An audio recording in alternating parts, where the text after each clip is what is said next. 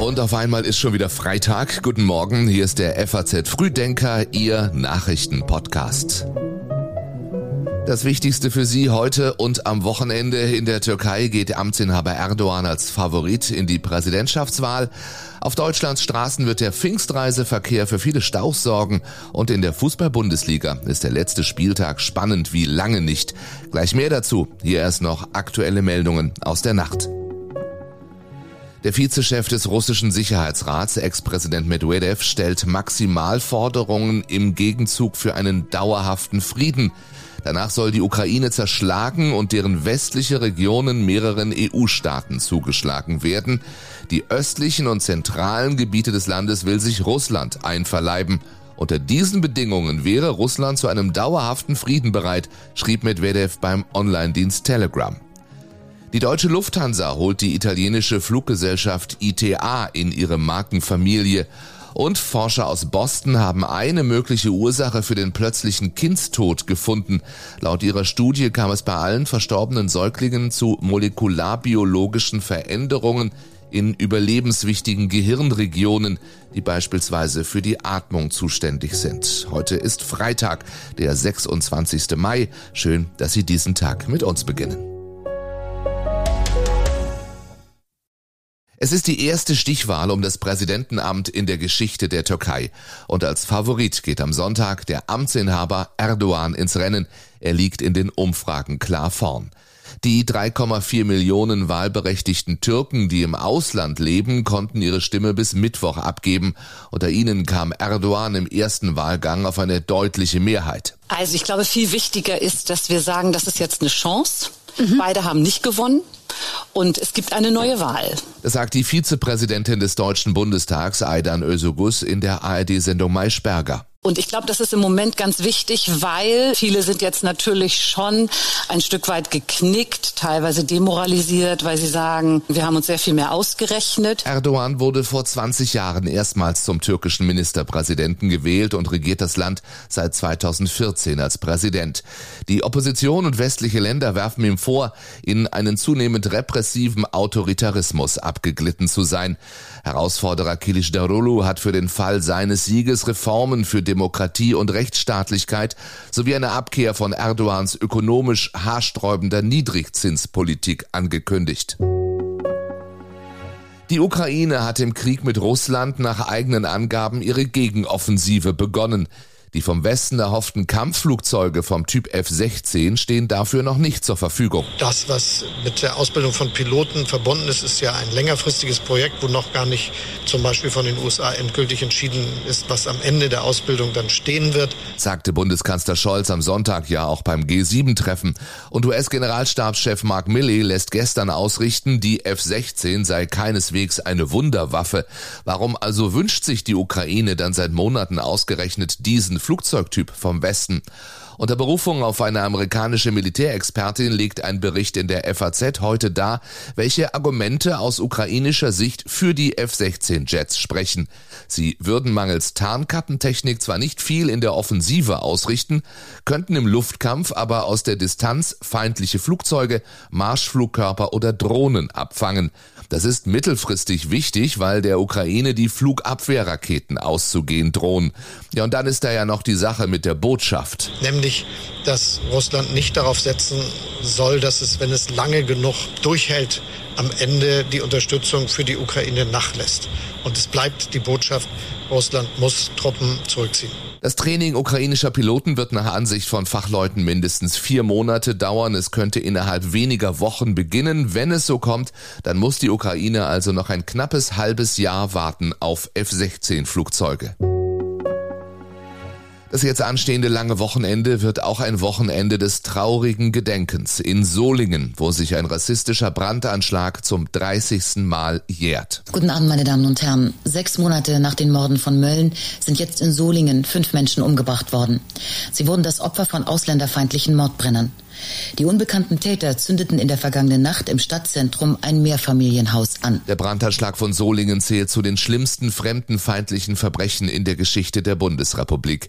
Die vier Täter, junge Männer zwischen 16 und 23 Jahren mit Kontakten in die rechte Szene, wurden später zu langen Freiheitsstrafen verurteilt. In Solingen halten ein Mahnmal und ein Gedenkstein die Erinnerung an die Tat wach. Am Rathaus wird nun zudem ein Platz nach Mevlüde Gensch benannt. Sie hatte bei dem Anschlag zwei Töchter, zwei Enkelinnen und eine Nichte verloren. Dieser Schicksalsschlag hielt sie nicht davon ab, sich bis zu ihrem Tod im vergangenen Herbst für Versöhnung und Verständigung einzusetzen. Sie hatte eine ungeheure Weisheit und, und auch Leidensfähigkeit und sie hat dem Hass vollkommen abgeschworen. Äh, das äh, trifft man nicht oft. Also wenige Tage, nachdem ihre Kinder ermordet worden waren, hat sie ja schon zum Frieden aufgerufen, zur Freundschaft. Das sagt der Sprecher der Stadt Solingen dem ZDF und Mevlüde Gensch selbst sagt in einem ihrer wenigen Interviews Jahre nach dem Anschlag von Solingen, ich trage Hass in mir auf vier Menschen.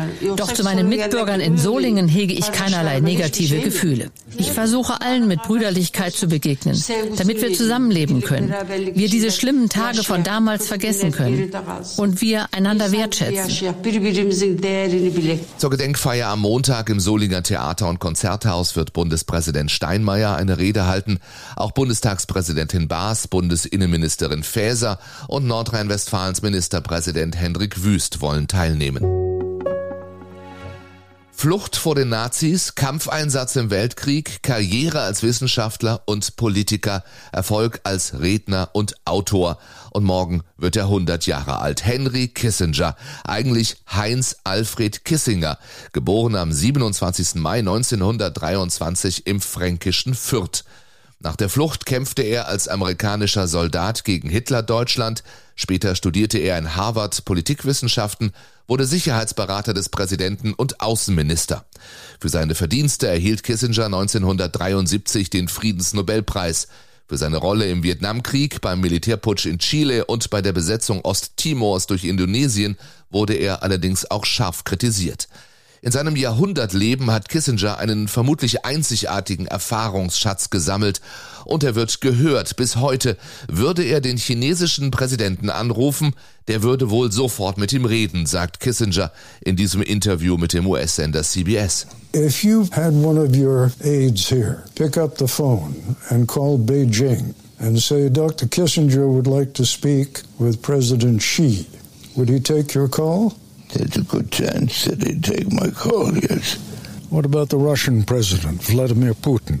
Probably yes. Übrigens dem Fußballverein aus seiner Heimatstadt, der Spielvereinigung Kräuter Fürth, ist Henry Kissinger stets treu geblieben. Dass er in Deutschland aufgewachsen ist, das verrät sein Akzent sofort. Zu seinen wichtigsten Freunden zählte Kissinger den einstigen Bundeskanzler Helmut Schmidt. Bei dessen Trauerfeier 2015 sagte Kissinger Sätze, die vielen im Gedächtnis geblieben sein dürften. Politische Führer agieren im Schatten der Vergänglichkeit. Ihre Zeit im Amt ist gemeinhin kürzer als der Rhythmus der Geschichte. Es ist Freitag vorm langen Pfingstwochenende, traditionell auch Stauwochenende, lässt Andreas Hölzel vom ADAC nochmal ausrichten. An diesem Wochenende rechnen wir in fast allen Bundesländern mit sehr viel Verkehr auf den Autobahnen.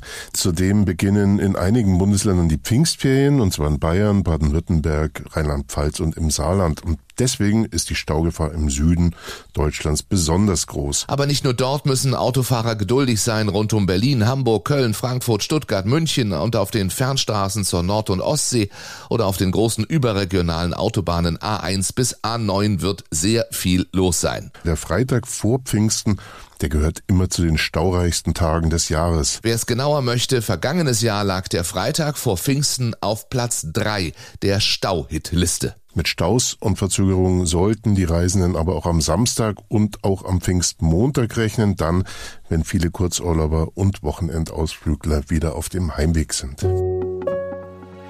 Stau könnte es morgen auch am Dortmunder Borsig Platz geben und keiner dort fände das schlimm, denn das wäre eine spontane Meisterfeier.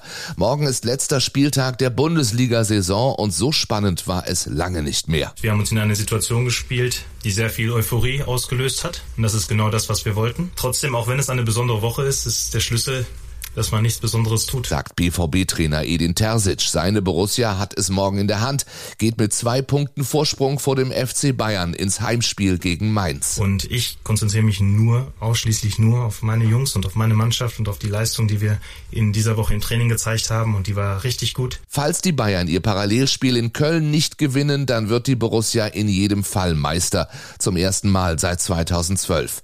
Falls Dortmund unentschieden spielt oder verliert, dann wird Bayern Meister Meister zum elften Mal in Folge. Spannend ist es auch im Tabellenkeller. Schalke, Bochum, Stuttgart und Augsburg spielen noch gegen den Abstieg. Hertha BSC ist schon abgestiegen. Außerdem liefern sich Union Berlin gegen Bremen und der SC Freiburg in Frankfurt ein Fernduell um den lukrativen vierten Startplatz für die Champions League. Und auch das bringt das Wochenende. Bei den Filmfestspielen in Cannes werden morgen die Preise vergeben, allen voran die Goldene Palme für den besten Spielfilm. In diesem Jahr dürfen sich ein Regisseur und eine Schauspielerin aus Deutschland Hoffnungen machen. Die Schauspielerin Sandra Hüller, die gleich mit zwei Filmen im Wettbewerb vertreten ist, genauso wie Altmeister Wim Wenders. Mehr lesen Sie heute im geschriebenen FAZ Frühdenker Newsletter und natürlich online auf faz.net. Das war's für heute und für diese Woche. Ich wünsche Ihnen ein wunderbares, ein hoffentlich erholsames, langes Pfingstwochenende. Mein Name ist Jan Malte Andresen. Die Frühdenker-Redaktion bei der FAZ hatte Sebastian Balster. Dienstag melden wir uns wieder. Bis dahin, alles Gute für Sie.